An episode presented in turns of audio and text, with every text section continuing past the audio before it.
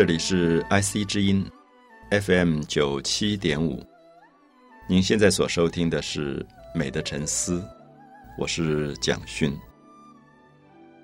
我们在一系列介绍唐代的文学过程里，基本上是以诗作为主体。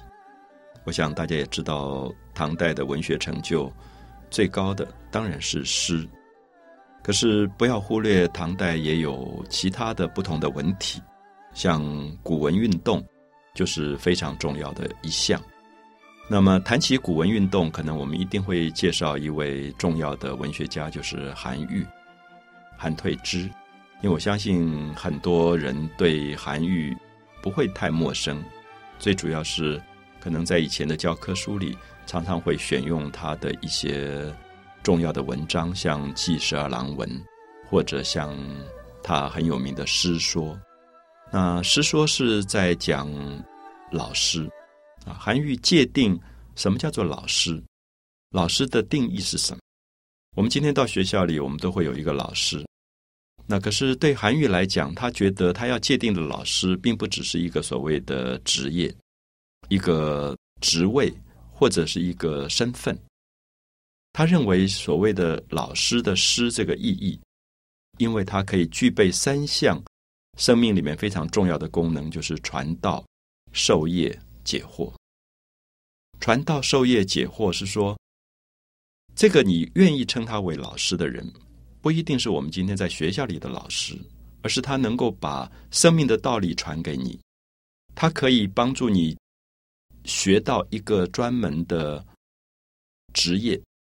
啊，传道授业，这个业有一点是说一种专门的技能，一种生活的能力。所以他摆在第一个的，并不是这个专门的技能，其实是传道，就说他能够告诉你做人处事的道理，能够让你知道生命活着的真正的意义在哪里。这个叫做传道。第二个才是授业，授业是说告诉你知识性的东西。那第三个是解惑，就是你对人生有很多的疑惑，有很多的困惑，他可以帮你解答。啊，传道授业解惑，所以我相信，一直到今天，韩愈的诗说还在现代的教育里具备一定的意义，是因为我相信我们今天还是会用这三个角度来看我们的老师。这个人在讲台上，不管他教任何一个科目，他值不值得我称他为老师？或者虽然叫他一声老师，我心里是不是觉得？我敬佩这个老师，会不会觉得他是我一生生命里面重要的影响者？那么都跟韩愈讲的传道授业解惑有关。好，所以我想这篇很多朋友都读过的，也选在教科书里的这样的一篇诗说，感觉到韩愈在古文运动里扮演的角色。那我们就要解释一下，古文运动在唐代为什么这么重要？因为我们可以。借一个人对韩愈的推崇来解释这个事件，就是到了宋朝的时候，苏东坡曾经非常推崇韩愈在文学，特别是古文运动里面的一个导师的地位。他曾经讲过一句话，他说：“韩愈啊，他赞美韩愈，说韩愈是文起八代之衰。文起八代之衰，意思是说。”在韩愈之前，有八个朝代，文学都没落了，非常的衰败。可是因为韩愈，所以把文学重新的恢复了它的盛况，把古文运动恢复起来，这个叫做古文运动。那么这个时候，我们就很重要的一个论点是要整理苏东坡说的八代之衰是哪八个朝代？为什么有八个朝代，这个文学都衰落？以苏东坡的感觉来讲。那文起八代之衰，重新又建立了新的文学风范的这个韩愈，那么他恢复的古文运动的这个古文的古，到底是哪一个时代？可能都是我们今天值得把它弄清楚的。我想我们去往前推一下，在唐朝之前有隋朝，隋朝之前有四个朝代：宋、齐、梁、陈。然后宋、齐、梁、陈之前有三国时代的魏跟晋。就是七个朝代，然后再往前面推一个朝代是东汉，所以这个叫做八代。在这八代之间，就从东汉到魏，就是曹操建立的魏国，到司马氏建立的晋，东晋、西晋，然后到宋、齐、梁、陈这四个朝代，然后到隋代，这八个朝代对于苏东坡来讲，认为是八个文学衰败的朝代。所以韩愈重新恢复了古文的伟大，那么这个时代就是西汉。那么西汉很重要的一些文学家，像司马迁，那他们的。古文运动的精神主题在哪里？就是觉得这所谓八代太过讲究文词的堆砌，太过讲究文学走向了唯美，走向了一种抒情，而缺乏了对事理的主张。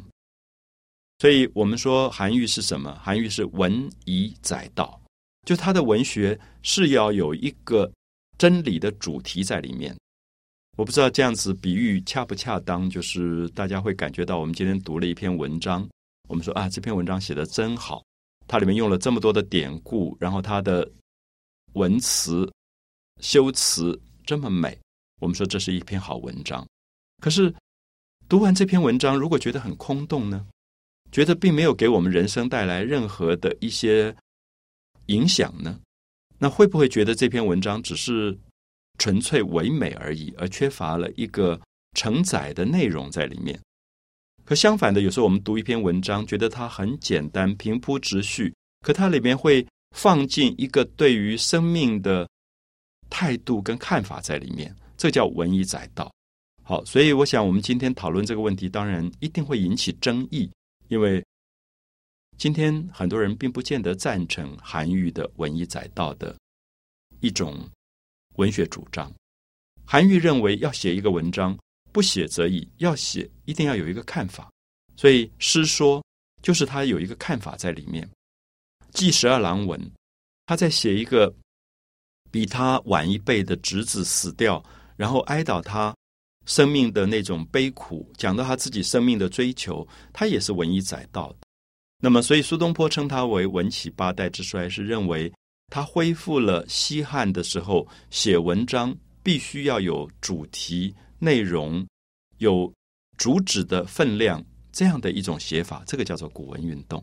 所以包括了韩愈，包括了柳宗元，包括了宋代的欧阳修、苏东坡、曾巩这些人，就称为唐宋八大家的，就是古文运动里重要的健将。好，我想这样子我们介绍韩愈，大家对他可能就。比较了解他在历史上的重要地位。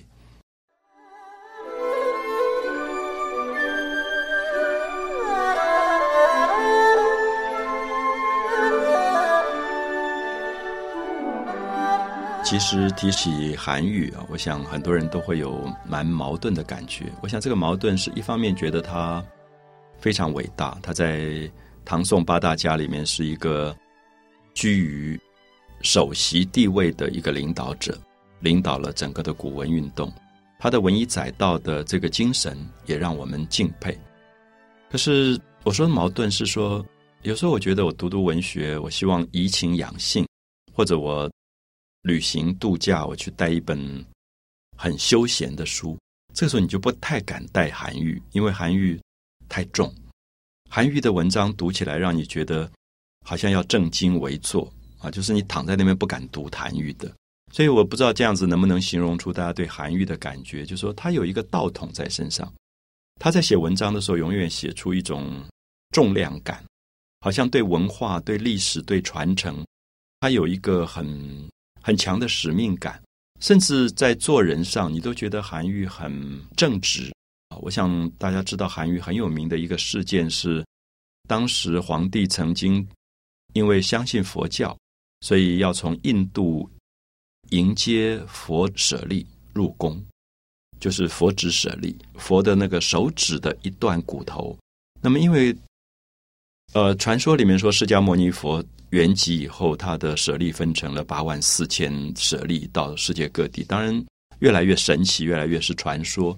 那么，可是对于信佛的信众来讲，多多少少会接受一种迷信吧。觉得佛骨舍利里面具备一种神奇的功能，可能可以辟邪，可能可以消灾，可能可以除病，所以这些皇帝就动用很多人力、金钱，从印度迎佛骨舍利入宫。那么，也就是我们今天在考古学上已经找到西安的法门寺的地宫里面，已经找到了这个佛骨舍利。那么这件事情，当然我们说不见得呃绝对的有对或错的问题。我相信一直到今天，也有很多人有争议。我相信也有很多信徒也会去敬拜舍利。可是对韩愈来讲，因为他当时的身份是御史，就是谏官，那么这个官位就像我们今天的监察委员，其实很重要一点就是常常要提醒皇帝不要做错的事情。那么，所以韩愈觉得他有责任提醒一个唐朝的皇帝，你要以自己的文化道统为主，你怎么可以去迎接一个外来的信仰宗教的佛骨舍利，而忽略了对自己本身儒家道统的强调？所以他就写了很义正辞严的信去进谏，甚至批评这个皇帝。我们知道，在古代这种事情常常会引发。统治者的一种暴怒，因为他觉得我好好的要去迎接佛骨舍利进宫，你还要讲我是愚昧啊什么之类，当然就非常生气。所以当时韩愈差点被判死罪，后来就贬到潮州啊，就是贬到了岭南。那么我们可以看到这个事件对韩愈的影响非常非常的大。韩愈当时也曾经。就在贬官，贬官就从长安一路就往南。我想大家现在翻开地图看一下，从长安城到岭南广东是多么遥远的路途。其实很多人是死在路上的，因为一个文人身体又不好。以韩愈自己的描述，他在《记十二郎文》说他行年未四十，还没有四十岁，视茫茫，发苍苍，就是眼睛已经花了，然后头发也白了，齿牙动摇，牙齿全部都脱落了。那么所以。韩愈绝对不是一个身体很好的人，就是因为他是学者、苦读书的人，所以身体也很差。他就曾经写过一首很有名的诗，写到他当时被贬官到了这个秦岭旁边，到了蓝关的时候，他有一个侄子赶来送别，赶来看他的时候，他写的一首诗，他说：“一封朝奏九重天。”他说：“一封就是有我有一封信，有一封给皇帝的信。”朝奏就是早上上朝的时候要奏之圣上，一封朝奏九重天。九重天是表示皇帝地位之高啊！一封朝奏九重天，细贬朝阳路八千。那么到了黄昏的时候，我早上才上了奏章，黄昏的时候，夕就是夕阳的时候，就被贬贬官，贬到朝阳，就是潮州，就是。广东这么远，路八千，这个路有八千里公里，就是一封朝奏九重天，喜贬朝阳路八千。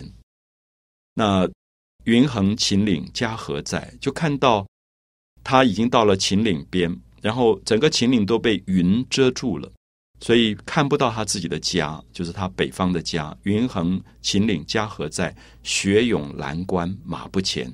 那么这个时候是冬天，下大雪。然后整个蓝关这个关口全部被雪堆满了，然后马都不肯往前走，马不前。他最后讲到说：“知汝前来应有意，好收五谷葬江边。”就跟他侄子说：“我知道你今天赶来是什么原因跟目的，因为你可能怕我死在这里，要收我的骨葬在江边啊，好收五谷葬江边。”其实韩愈当时为了这个事件几乎送命。可是我们也看到，韩愈即使落难被贬贬到潮州，大家知道，包括今天在台湾的屏东有一个地方叫潮州，都有昌黎祠，就是纪念韩昌黎的祠堂。因为古代很有趣，就是这些官吏在朝的时候，总是在觐见皇帝，希望能够改革弊政。一旦他被贬官以后，他到了潮州，他可以好好为老百姓做事情。而潮州也因为韩愈到了这个地方，人民开始读书，开始受到儒家的教化，所以我们可以看到一个文人对民间可以发生这么大的影响。这也是为什么我们看到像韩愈这种文以载道的文人，他们心里面有一个文化的信仰，他觉得政治好，或者不好，不见得是最重要的事情，而是你作为一个知识分子，如何在社会的每一个角落扮演一个传道、授业解惑的角色，能够帮助人民去启蒙，能够有思想。那有一天，人民才能够真正的去改革社会，而不是统治者。所以，我想这里面都可以看到韩愈文以载道跟古文运动的精神，跟他自己本身在。政治立场上所执着的信念是完全一致的，所以我们也希望在大家如果有机会重读韩愈的《记十二郎文》或者诗说的时候，能够把这些事件合并一起来阅读，就可以了解了韩愈的地位。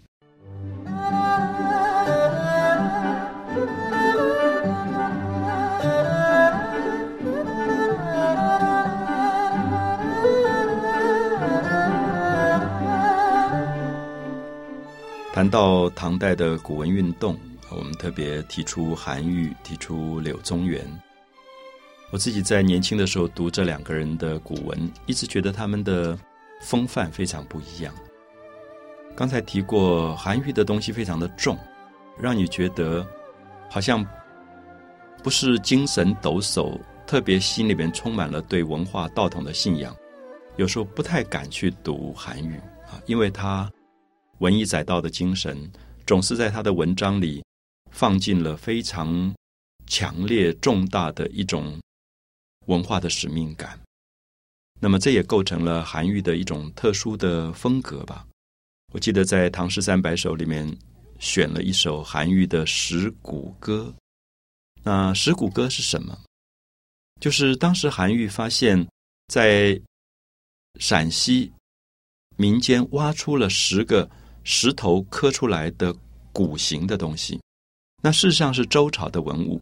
韩愈当时认为是周宣王时代的政令，就用古文刻在这个石头的鼓形，就是说，比如说我们说一个圆圆的像打鼓的鼓的石头，在上面刻了很多的字。那其实，在唐朝的时候，对这些字已经不太容易了解，因为它是用篆字写，跟当时通行的楷书。已经非常不一样，等于是古文字。可对韩愈来讲，他写了《石鼓歌》，是因为他觉得很感动。他看到的这十个从地底下挖出来的考古的文物，他知道古代的周朝真的有一个这样文化昌盛的时代。他透过这十个石鼓，感觉到周公治理作乐的精神，最后构成的一个周文化的。传承，好，这里面要讲的就是一种使命感，所以他写的这首诗歌，让你感觉到他要让人民感觉到地底下挖出来的文物是多么弥足珍贵，因为它证明了一个时代的存在，它也证明了传统的存在、文化的存在。也是因为这样的原因，我们始终觉得韩愈好像一直身上背负着上千年的文化的传承的使命感，让他感觉到说。一个文人、知识分子活在人世间，最大的责任在承先启后，就是你要继承前面的文化道统，然后接下来你也要把这个文化传递给后代。好，所以苏东坡说他文起八代之衰，也是因为他好像变成了一个中流砥柱，要倡导真正文以载道的古文运动。可是我刚才提到，也许朋友们在。想要阅读韩愈、亲近韩愈的时候，不要忘记，可能要为自己准备更丰富一点的文化的厚度。你走到他的面前，你才觉得不会被他的雄伟所吓到。那刚才也提到说，他后来因为觐见皇帝、迎接佛骨入宫，而被贬到了南方的潮州，在那边过很苦的日子。那个时候，他也写了非常好的祭俄鱼文，那么描写到当地的老百姓常常会被鹅鱼吃掉，因为说明当时的广东还有很多地方是蛮荒之地。可是作为一个地方的老百姓的官，就是他当时是地方官，他要爱民如此，他就要写一篇文章去祭俄鱼，他希望俄鱼不要伤害老百姓。所以这里面也可以看到。这些人被贬官的过程当中，还是维持他知识分子的一种信仰。那么，因此我们今天也同时会介绍跟韩愈一样重要的一个古文运动的唐代的大文学家，就是柳宗元。柳宗元也一样，因为牵涉在一些案件当中，最后被贬官到广西的柳州，所以我们常常称柳宗元为柳柳州，就是他后来大部分的时间都在柳州这边做官，那也是一个蛮荒之地。所以有时候读到古代的历史，也非常的感触。我们看到这些重要、最好的文学家，这些对社会。人民疾苦有着最大关怀的官吏，几乎都免不了被贬官的命运，就常常会让你怀疑。小时候读历史的时候，常常会问说：那么在首都做官的人到底是什么人？为什么被贬的都是最好的官？可是这些最好的官贬到了广西，贬到了广州，其实他们非常了不起，他们在那里就开始为人民做了非常多的事情，所以。柳宗元到了柳州，他写文章的方法就跟韩愈很不同。韩愈永远在写人生里面最沉重的部分，去歌颂文化的道统。他有一点像诗里的杜甫，可是柳宗元有一点像王维。他在整个生命受伤之后，他在柳州的山水里写了很多山水的小文章。他可以描绘他如何跟着一条水。一直走，一直走，走一整天，然后走到山丘上，看到很多的石头，描绘各种不同石头的奇形怪状。我记得小时候读柳宗元很不容易懂，因为柳宗元好像在写一个自然的世界，这个自然的世界没有任何目的，没有任何意图，它只是让你觉得你可不可能放弃掉人的观点，而从自然的观点来看山水。所以柳宗元其实教会了我去看山水，就是人也许在人世间受伤，可是你回到了自然当中的时候，自然会安慰、痊愈你所有受伤的部分。所以可能很多人都记得柳宗元很有名的一篇文章，叫做《种树郭橐驼传》。郭橐驼是一个姓郭的一个人，他的职业是帮人家种树，然后因为他是驼背啊，所以大家叫郭橐驼。啊，郭橐驼种树。那么这个小文章很有趣，我觉得像一个小小的小说，就是看到柳宗元因为落难在一些比较偏远的地方，他就有机会认识了民间这种很卑微的人啊，可能在乡下一个种树为生的人，然后又是一个驼背，长得也不怎么起眼。可是这个人就跟柳宗元讲，他说：“其实种树没有什么大道理。”就是尊重自然。他说，很多人把树绑来绑去的，然后根砍来砍去的，最后这个树当然就长不好。因为很多人只是想把树长成他要的样子。他觉得树，你就是灌溉它，让它自然生长，这才是最完美的树。其实我们看到柳宗元在写《种树郭橐驼传》这篇文章里讲的是政治。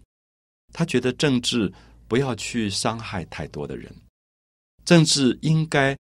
尽量的不要去约束太多的人，而让人自然的生长起来。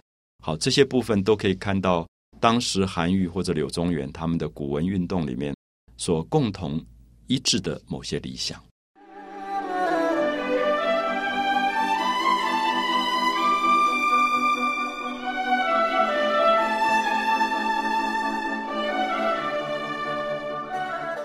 我们提到了柳宗元，总是会。想起他非常优美的一些小品文，他在柳州、在永州这些被下放、被贬官的山水当中写出来的一种观看自然的方法。我们也讲到他写的《种树郭橐驼传》，啊，他写了一些民间非常有生命力的人，然后这些人在柳宗元政治失意的时候，给他很多很多的。心灵上的启发，有一篇也许大家都记得，他写到一个姓蒋的一个捕蛇的人，讲到在乡下出一种毒蛇，叫做黑直白章，就是黑色上面有白色一条条的纹，很多人认为就是台湾讲的雨伞节，非常非常毒的蛇。那这种毒蛇人一碰以后，大概就没命了。柳宗元就认识了一个好几代捕蛇的人，然后他就觉得说：“你们为什么要做这样的工作？”因为这个人跟他说：“他们好几代捕蛇都死于毒蛇之手。”那他说：“那你为什么还要做这个行业？你不会改一个行业吗？”然后这个人就跟他讲说：“没有办法。”他说：“你知道政府的那个租税这么高，我们根本交不起。然后也没有土地，也没有田，也不能像人家做农民，身上又没有一技之长，也不能改业做工人。最后只好铤而走险，就去捕蛇。那知道很危险，知道可能会送命，可是至少捕到蛇。”还有机会可以交税，还可以把蛇卖掉，因为可能蛇胆啊、蛇皮都有用，可以卖高价，然后可以去求生存。所以柳宗元听完这个故事以后，非常感慨的说：“孔子说，苛政猛于虎。他说，这种非常残酷的政治是比老虎还可怕的。那他就觉得，残酷的政治是比毒蛇还可怕的。”所以我们可以看到，不管韩愈或者柳宗元，在他们的古文运动里，其实他们用心之深，是因为他们关心老百姓，他们不断的用文字提醒统治者，不能够压迫老百姓到他活不下去的地步。所以，我觉得这是一些唐代古文运动当中令人敬仰的一些知识分子，他们真正能够在自己的生命里面。做出了非常多的反省跟启发。我相信，不管韩愈也好，刘宗元也好，他们如果跟统治者合作，其实是可以做大官的。以他们的才华，以他们的能力，韩愈当时只要一念之间觉得皇帝迎不迎接印度的佛骨舍利跟我什么关系，他就不会被贬官。当时的朝廷里面，一定百分之九十九的人觉得我干嘛去惹皇帝生气？可是。他作为一个维持道统的人，他觉得他要讲真话，他不希望这个皇帝老是陷溺在一种迷信当中，就是不好好治国，而每天只是迷信。那么这个时候，我们可以看到知识分子的勇敢，知识分子的诚实，才是古文运动真正的主题。可是他们大概都一一走向了非常孤独、荒凉的世界，被贬到最偏僻的地方，九死一生。可是，在那个地方，如果一旦活下来，他们还是坚持着心里面最高的一个品格，教导老百姓，帮助老百姓能够把环境开发出来，能够生活过得更好。同时，也教导老百姓追求文化、追求教养、追求道德。我想，在古文运动的背后，这个部分才是应该大家理解的真正的宗旨的精神主题吧。那同时，我相信在唐诗里。很多人都记得柳宗元留下一首非常美的小小的诗。这首诗说：“千山鸟飞绝，万径人踪灭。孤舟蓑笠翁，独钓寒江雪。”非常空灵的一首诗啊！我记得小时候其实读的时候觉得很美，可是不是完全懂。千山鸟飞绝，就是。一个人一直走，走到千山最高最高的山峰，连鸟都不去的地方，千山鸟飞绝，万径就是路上一条条的小径，上万条小路，人都不去走的那个地方，就是柳宗元最后去的地方，的的确确是鸟都不去的地方，是人都不去的地方。可他要走到最孤独的山水里，千山鸟飞绝，万径人踪灭。在没有鸟的地方，在没有人的地方，在最荒凉孤独的山水里，孤舟蓑笠翁，有一个孤独的一个小舟，有一个披着蓑衣的、戴着斗笠的一个老翁。其实，我相信柳宗元在讲自己。那么他在做什么呢？他在这样冰天雪地、人烟不到、鸟都不到的地方，他到底在干嘛呢？最后一句说：“独钓寒江雪。”他就在一个已经冰封的。寒江上，寒冷的江上，独自在钓雪。他不是在钓鱼。我们吓了一大跳。我们发现说，他其实不是在钓鱼，他钓雪。那么雪是什么？雪是洁白，雪是一种最干净的白色。柳宗元好像在讲他自己要走向人不到的地方，鸟都不到的地方，可他要坚持他自己生命最后一点点的捷径，他不要同流合污，他不要随波逐流，他宁可过这样的一个孤独跟荒寒的日子，可他不要在京城里跟着这些政客一起长袖善舞。所以我相信，在唐诗里这样的一个小小的诗留下来，让大家一读再读，觉得意境极美。可是，也许一般人不见得能够读出来。柳宗元在这首诗背后那种心灵上的感触啊，那种心灵上极其孤独又极其自负的一种坚持。我想用这样的方法介绍古文运动里最重要的两位大家韩愈和柳宗元。美的沉思，我是蒋勋。